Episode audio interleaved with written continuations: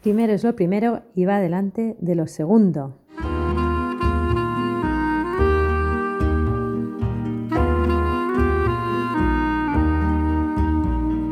Bienvenido a un nuevo capítulo de Excelencia y Trabajo, el podcast en el que buscamos destilar conocimiento a través de conversaciones con grandes profesionales que han conseguido destacar en su ámbito y aún más importante, grandes personas que tienen un impacto positivo en aquellos que están cerca suyo y que nos van a ayudar a entender cómo priorizar y por lo tanto que primero es lo primero y va delante de lo segundo.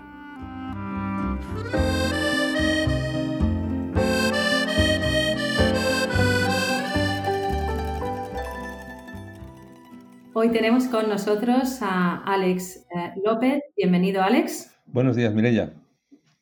Alex eh, no necesita mucha presentación precisamente porque es una persona a la cual muchos de nosotros seguimos y aprendemos de él constantemente porque es una de las personas más conocidas en el mundo de las redes sociales y en concreto en LinkedIn Alex es ah, uno de los top 10 a nivel mundial eh, en esta red social, en social selling. De hecho, cada año recibe una placa desde Estados Unidos, pues desde una empresa que, como bien sabemos, los americanos les gusta medirlo y pesarlo y compararlo todo. Y una de las empresas que se dedica a hacer rankings mundiales, cada año le envía una placa en la cual le recuerda que sigue estando en el top 10 eh, a, a, este nivel, a nivel mundial, ¿de acuerdo? Por lo tanto, Alex, eh, no siempre ha sido tan fácil. Yo recuerdo haberte oído contar que tú eras un directivo de éxito como jefe de ventas nacional en una empresa de servicios francesa. Eh, ¿cómo, ¿Cómo sucede que de repente pasas a un mundo tan distinto como trabajar en una micropyme y meterte en el mundo de las redes sociales?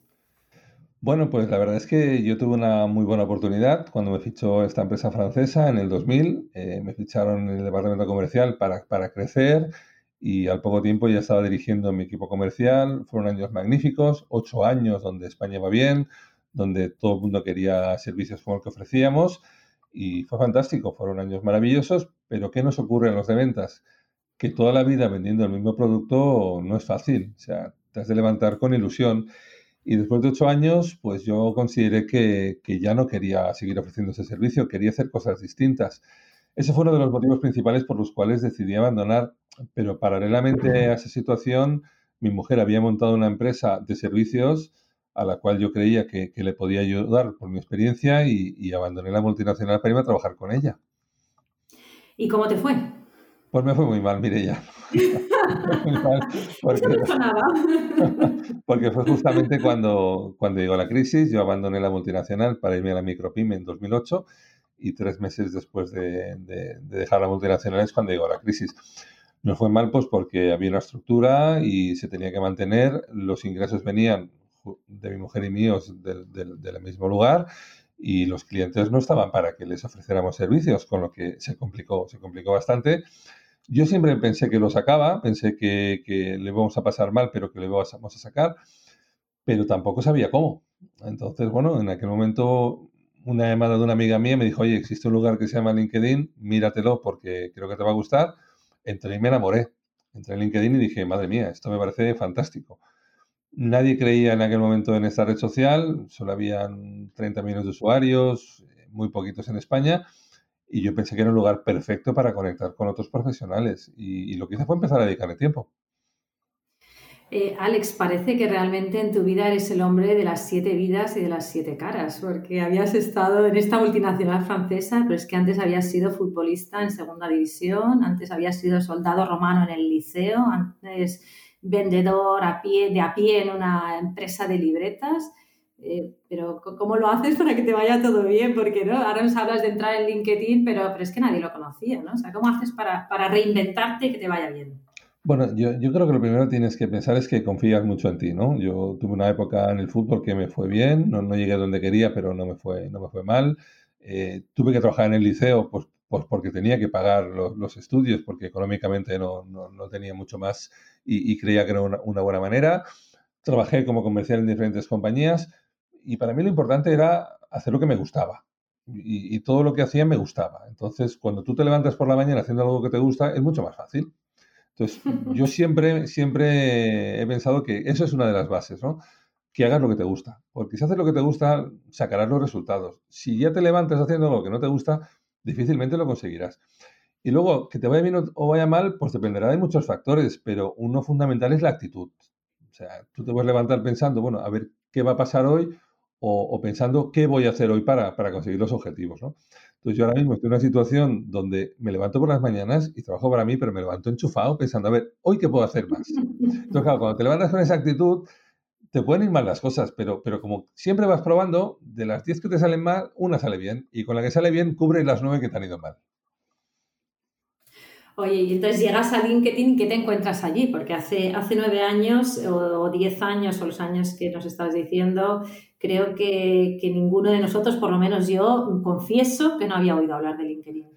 Pues llego a una red social donde, donde veo profesionales interesantes y aparte de profesionales que habían trabajado conmigo en épocas anteriores, aunque no era mi cliente actual, yo pensé que era bueno conectar con ellos y lo que hice fue fijarme en los americanos. Los americanos montaron grupos, enseguida montaron grupos eh, específicos y yo monté dos, uno de retail, que es a lo que se dedicaba mi empresa al inicio, y uno para directores de recursos humanos, que siempre ha sido el cliente al que le he vendido. Y entonces yo me dediqué a aportarles valor y fuimos creciendo, creciendo, creciendo. Recuerdo anécdotas muy interesantes que yo, claro, yo en agosto estaba de vacaciones, pero yo seguía trabajando y me decían, Alex, ¿por qué trabajas en agosto si todo el mundo para? no entendían que las redes sociales no paran. Tú puedes parar en agosto, pero es que en Argentina se está trabajando. Entonces, no hay un tema de horarios ni, de lugares, es un tema de tiempo. Entonces, las redes sociales siempre están vivas y yo eso lo entendí, porque cuando yo en agosto seguía trabajando y volvía en septiembre aquí a España, la gente seguía activa, activa, en mi grupo. En cambio, los que habían parado tenían que volver a empezar, ¿no? Entonces me fijé en los grupos, me fijé en cómo transmitían los americanos y creí que era la mejor manera. Entonces, bueno, fue creciendo mi marca y fui generando contactos. Me equivoqué al principio porque pensé que contactar con alguien por LinkedIn era generar una visita y me di cuenta que no enseguida y dije, uy, esto no funciona así. Esto funciona de confianza, de aportación de valor, de dar mucho y pedir poco. Entonces me dediqué a aportar, aportar mucho y sí que es cierto que poco a poco yo también fui pidiendo y fue la manera de conseguir tener grandes amigos en esta red social, grandes clientes y llegar a, tener oportunidades que nunca me había planteado. Alex, eh, me encanta esta filosofía de dar mucho y pedir poco. De hecho, creo que llevamos casi siete años o ocho trabajando juntos y tengo que reconocer que cada vez me sorprende que no es que pidas poco, sino que no pides nada y, das mucho. ¿Cómo, ¿Cómo, haces que esto al final eh, te valga la pena? Yo es algo que me enseñaron desde pequeño que, no tienes que esperar nada, tú tienes que intentar aportar siempre y ayudar a todas las personas que puedas. Eh, es una filosofía de vida, mi madre me la enseñó de pequeño y yo le voy siempre a ella ayudando en todo lo posible. Entonces yo siempre he ayudado a todas las personas que me lo han pedido dentro de mis posibilidades y lo sigo haciendo en red porque creo que hay muchas personas que, necesitan ayuda y, y ¿por qué no? ¿Y por qué no ayudarles? y aportarles valor, porque creo que el valor que tenemos nosotros se tiene que intentar transmitir, ¿no? Si tú actúas así, normalmente las cosas te van bien. Y yo, bueno, es algo que, lo tengo innato, pues porque, porque me, lo, me, lo han inculcado desde pequeño. Entonces, si tú crees en ti, aportas valor, te portas bien con la gente, eres, eres legal, eres auténtico, pues las cosas te irán bien. Entonces, cuando las cosas las intentas esquivar, eh, decir cosas que no son ciertas, no transmites la realidad, eh, las, mentiras tienen las patas muy cortas. Entonces yo recomiendo a la gente que, sea auténtica, que, transmita lo que pueda y que ayude hasta donde pueda o que aporte hasta donde pueda, pero no esperes siempre recibir. Da mucho y luego si recibes poco, por poco que recibas te sentirás muy recompensado. Alex, eh, nos estás diciendo que, que, tú te estás enchufado, que hay nueve cosas que te salen mal y una que te sale bien. Cuéntanos alguna cosa que te haya salido mal, porque esto siempre da ánimos ver que otros pues, se equivocan. Pues me ha salido mal un montón. A ver, la más significativa fue cuando en 2010, claro, nosotros siempre hemos intentado ir por delante. Entonces, en 2010 montamos un congreso online para el sector del retail. Hablo de hace 10 años montamos una plataforma donde queríamos que la gente se conectara por internet para ver un congreso.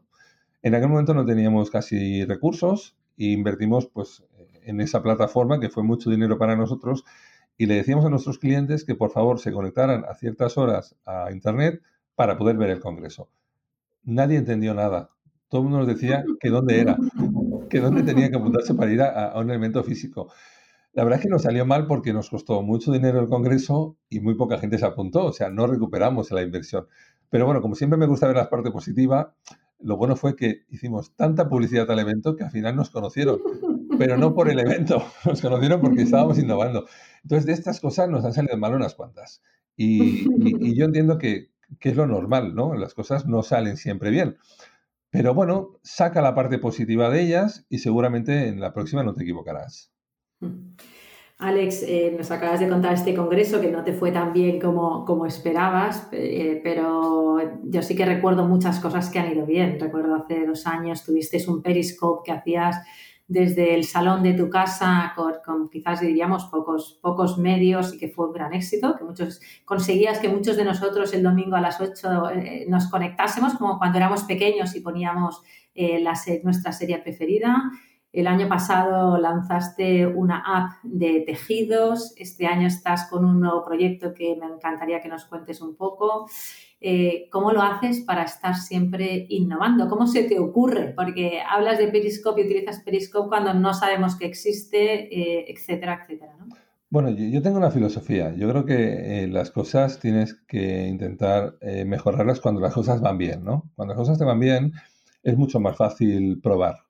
Entonces, eh, cuando nosotros ahora las cosas van medianamente bien, pues siempre queremos invertir en, cómo mejorar. ¿no? En aquel momento la verdad es que la inversión de Periscope fue mínima y nos funcionó muy bien pues porque, porque conseguimos casi 2.000 personas que nos vieran por el móvil cada domingo. Eso fue espectacular y, bueno, debo, deciros que, que, claro, lo hacíamos en casa con los tres niños, mi mujer lavando a la niña pequeña y que no se viera el ruido de, de la conexión, ¿no?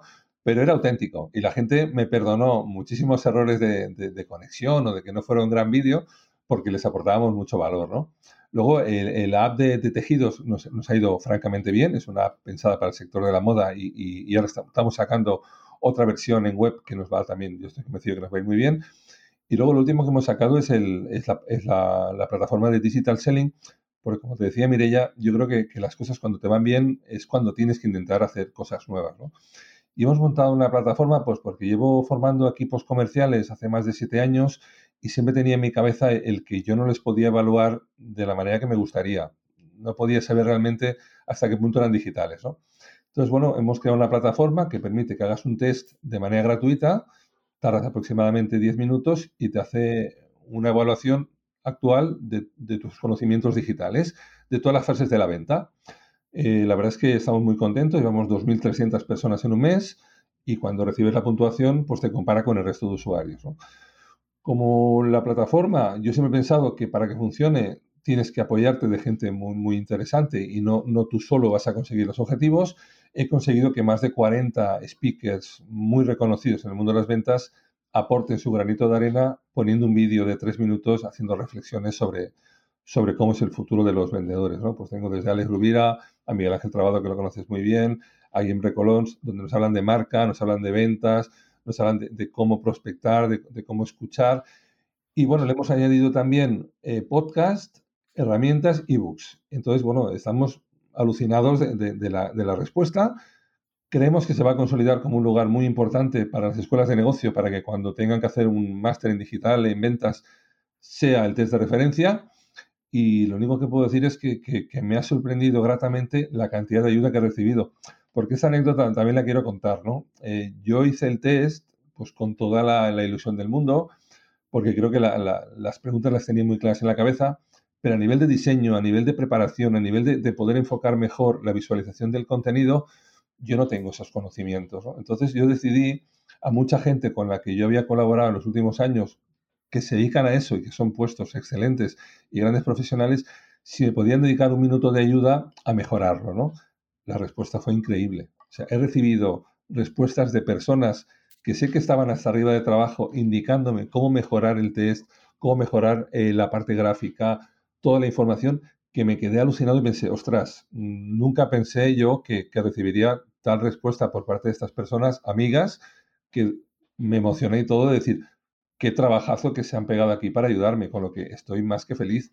Y creo que el proyecto va, a continuar y lo estamos llevando ya a Chile, a Guatemala y, muy pronto creo que vamos a, tener un colaborador en México.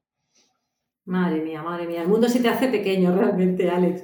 Alex, con esto de que dices que la gente realmente te, te perdona, recuerdo un día viendo tu Periscope y que te grabó tu hijo y que sin querer puso el dedo encima del micrófono y no lo pudimos escuchar y yo creo que la gente le sabía mal por ti, no por no poder escuchar, sino por, por realmente, con lo cual eh, de estas anécdotas debes tener un montón. He tenido muchísimas, la verdad es que muchísimas de, de, errores, de, cosas que, que, bueno, que no tienes medios, pero creo que la gente sabe valorar cuando tú lo estás haciendo de corazón o cuando tú lo haces por algún tipo de interés. ¿no? Yo, yo nunca he cobrado por ese tipo de cosas porque creo que, que son cosas que, que, nos pertenecen a todos, ¿no? Y, y, yo toda la formación que he recibido en digital se la debo a mucha gente a la que he formado. Yo cuando hago una formación en una empresa o estoy con personas, la cantidad de información que recibo de ellos es la que me hace mejorar a mí.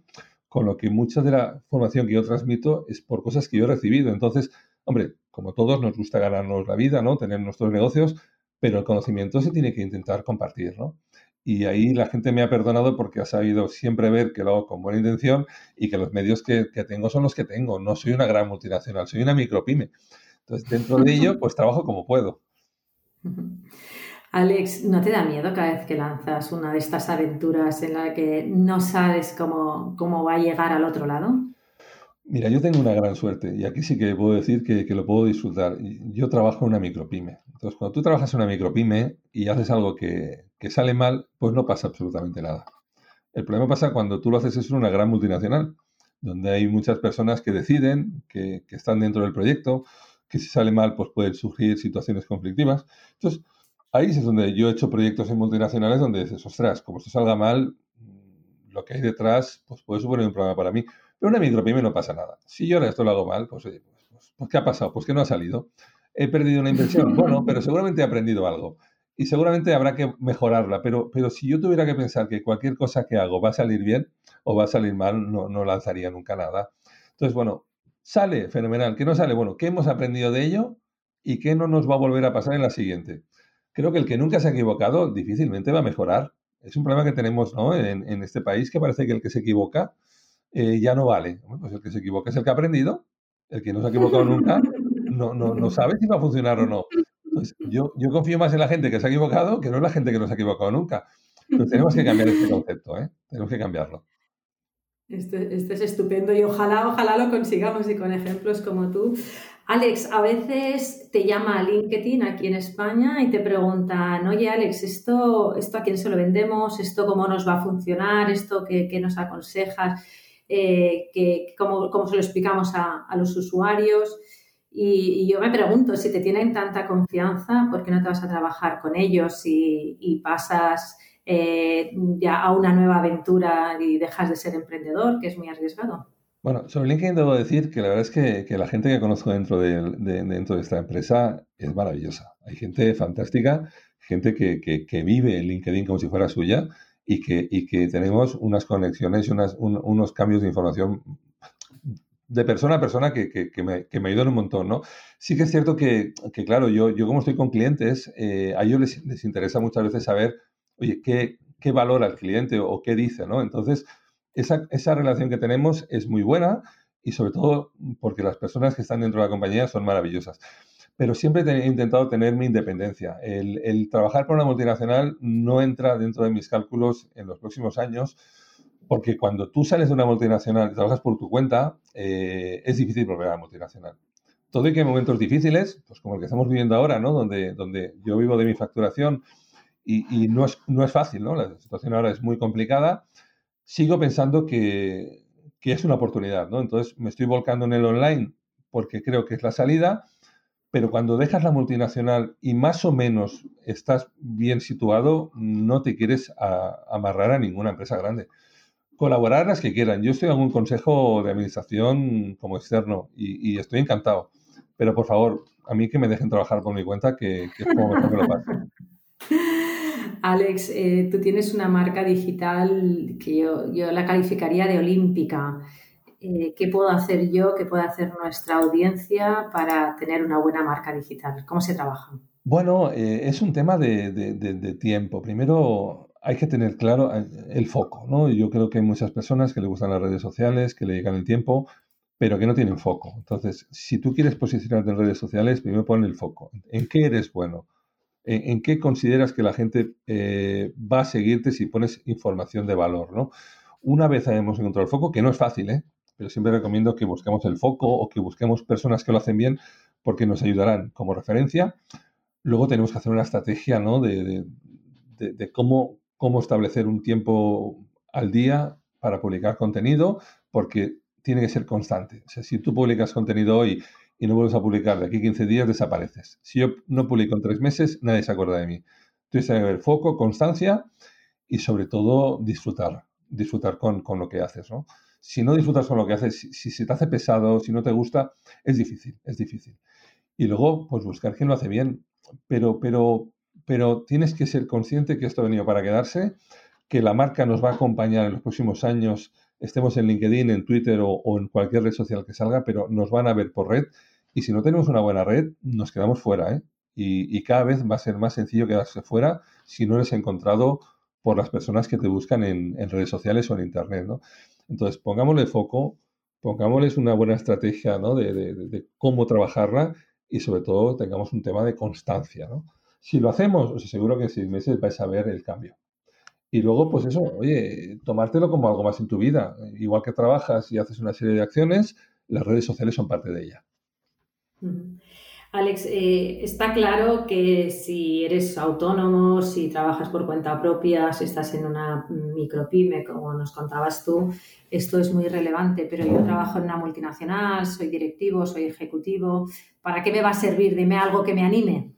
Pues mira, yo lo que te, lo que te diría y le digo a muchos directivos, que la marca hay que hacerla cuando las cosas van bien.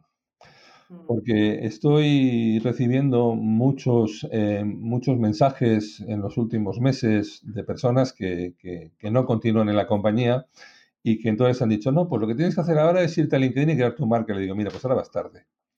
Ahora vas tarde porque ahora eres un ex o eres una ex de tal compañía. Y cuando intentes generar tu marca y contactar con todo el mundo, la mayoría desaparecen. Es triste y es duro lo que voy a decir. Pero la gente desaparece cuando las cosas no te van bien. Entonces, mi recomendación es que cuando tú eres un directivo y o directiva y estás en una buena compañía, es el momento oportuno de hacer tu marca. Porque cuando publicas, estás publicando con la marca siempre que te ayuda a publicar. Entonces, aprovecha la marca. Y recordar que la información que hagas en LinkedIn, en cualquier red social, es tuya, no pertenece a la compañía. Si algún día decides cambiar de empresa, ese trabajo te lo llevas. Entonces, recordar que la marca hay que hacerla cuando las cosas van bien porque es una pena y me da mucha pena encontrarme personas que lo intentan hacer y os aseguro que luego es mucho, mucho más difícil. Danos pistas de algunas herramientas que podamos utilizar para mejorar eh, la marca digital. Obviamente LinkedIn, pero, pero hay herramientas como, que utilizo que me puede ayudar. Dame alguna pista. Bueno, eh, herramientas hay muchísimas, dependerá de la red social. Yo lo primero que haría sería, bueno, pues vamos a ver en LinkedIn qué marca tengo. Sería hacer mi Social Selling Index eso es muy sencillo, tienes que tener LinkedIn abierto y poner en, directamente en el buscador linkedin.com barra sales, sales, barra SSI y te dará tu puntuación de LinkedIn y verás cómo andas de marca personal, cómo andas de contactos, cómo andas de publicaciones y cómo andas de engagement. Eso te indica un poco el punto de partida. También es cierto, y bueno, volviendo a la, a la herramienta anterior que os decía, si hacéis el test que os he comentado en digitalselling.es, verás un poco cómo, estás en las fases de la venta. Me, puedes decir, Alex, yo no vendo, pero hay una parte de marca personal que también te ayudará. Y luego lo que, lo que te recomendaría es que, es que dependiendo de la red, busques eh, tipos de herramientas que te interesan. Por ejemplo, si tú te vas a ir a Twitter, hay un montón de herramientas porque Twitter es totalmente, totalmente gratuita para poder buscar información de hashtags y podrás ver, por ejemplo, si quieres ver cómo anda tu marca en, en Twitter, es social bearing, social bearing, que te va a dar, por ejemplo, un análisis realmente de tu marca, ¿no? Y luego hay herramientas como Instagram que permite, por ejemplo, ponerte un, link a tu biografía para que te conozcan mejor, se llama Three, y veréis que hay un montón, un montón de herramientas, pero buscarlas, porque hay un montón de cosas que os van a ayudar. Pero primero, para decidir qué herramientas quiero, tengo que pensar a qué herramienta le quiero dedicar el tiempo. No podemos ir a todas. No puedes tener cinco redes sociales y que las cinco te funcionen bien. Mi cliente es B2B. Yo me dirijo a empresas. Oye, utiliza LinkedIn, busca herramientas de LinkedIn y añádele luego Twitter y herramientas de Twitter. Que voy a B2C, a cliente final, me voy a Instagram o me voy a Facebook. También sobre herramientas, deciros una cosa que me preocupa cada vez más. Eh, hay herramientas en, en Internet que parecen muy interesantes, pero que son peligrosas. Hablo de herramientas que pueden hacer scrapping, es decir, sacar información de las redes sociales sin consentimiento de las mismas. Eso se está convirtiendo en un peligro. Yo veo personas que, que las publicitan, que las comentan. Cuidado con esas herramientas, porque si LinkedIn te pilla utilizando esa herramienta, te cierra la cuenta. Hablo de extensiones de Chrome, del buscador, que permiten hacer scrapping herramientas que permiten sacar emails de personas sin su consentimiento. Con la nueva LOPD esto se está convirtiendo en algo que no se debería hacer. Y los americanos, como su mercado es distinto, ofrecen herramientas free que permiten hacerlo. No es legal. Y me da pena porque me escriben personas diciendo, es que LinkedIn me ha cerrado la cuenta. ¿Cómo no te la va a cerrar? Si estás sacando datos sin el permiso del usuario. Entonces, cuidado con las herramientas que no estén verificadas o que sean realmente reconocidas y que no suponga ningún problema porque nos pueden perjudicar mucho en el futuro. Alex, este es muy buen, muy buen consejo porque realmente pienso que la mayoría no, somos conscientes y nos parece que si la herramienta está, está disponible es porque, se puede utilizar. Así que muchísimas gracias. Alex, este podcast es, eh, tenemos un lema que es poner primero lo primero y después de escucharte a ti, eh, danos tres pistas ah, o tres recomendaciones para podernos reinventar cada día, como haces tú, porque tú no te, no te reinventaste en el 2008, sino que te reinventas cada día. Danos, danos tres pistas de cómo empezar. Bueno, yo creo que hay un tema de actitud. Si tú tienes una actitud positiva, las cosas funcionan mejor. Yo creo que cuando yo tenía un amigo que me decía siempre, ¿no? Lo que sucede conviene, ¿no? Y decía, oye, y esto, pues de lo que ha sucedido, algo bueno vamos a sacar, ¿no? Entonces, yo creo que tener una actitud positiva. Bueno, esta cosa que me ha pasado, vale, no es positiva, no es, es, negativa, bueno, pero de aquí, ¿qué lección aprendemos? ¿Cómo de esto puedo conseguir algo mejor? Eso es fundamental. Después, que hagas lo que te, lo que te apasiona. O sea, si tú no disfrutas con tu trabajo, tienes un gran problema. Porque levantarte por la mañana haciendo algo que no te gusta es un rollo. Y si lo tienes que hacer un día, vale, pero si tienes que hacer toda tu vida, o sea, 27 años trabajando en algo que no te gusta, vamos, apague, vámonos. Entonces, tienes que disfrutar mucho con tu trabajo. Y, por supuesto, eh, intenta ser honesto eh, porque las cosas tiran bien. Eh, si tú esas tres cosas las cumples, hombre, hay muchas más, pero actitud, trabajo, entusiasmo y honestidad te van a ayudar mucho a que las personas quieran estar contigo y eso seguramente te va a dar los frutos en el futuro.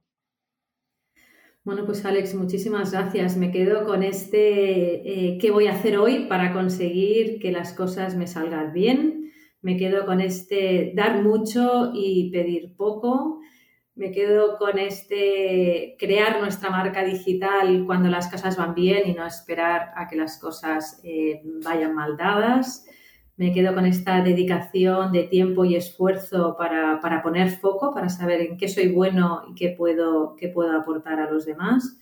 Y con estas últimas claves que nos has dado, ¿no? Pues este, lo que sucede conviene, este disfrutar, este ser honesto. Eh, pienso que, no podemos pedir más a media hora de conversación porque pienso que, que has destilado muchas, muchas eh, conocimientos y que ahora tendremos que escucharlo varias veces para seguir aprendiendo. Muchísimas gracias, Alex. A ti, Mireia, yo deciros a todos los que escuchéis este podcast que a vuestra disposición para lo que necesitéis. Mireia, te deseo lo mejor para esta nueva aventura en los podcasts. Yo creo que es una persona con mucho oído, creo que sabes escuchar muy bien y sabes adaptarte muy bien a los cambios y, te va a ir genial porque lo tienes muy claro. Y, creo que, el, que, el, camino de los podcasts, más la actitud que tú tienes, más la cantidad de personas muy inteligentes y muy buenas que puedes dar al podcast van a conseguir que sea un podcast de éxito. Pues muchísimas gracias, Alex. Hasta siempre y un abrazo. Igualmente, Mireya.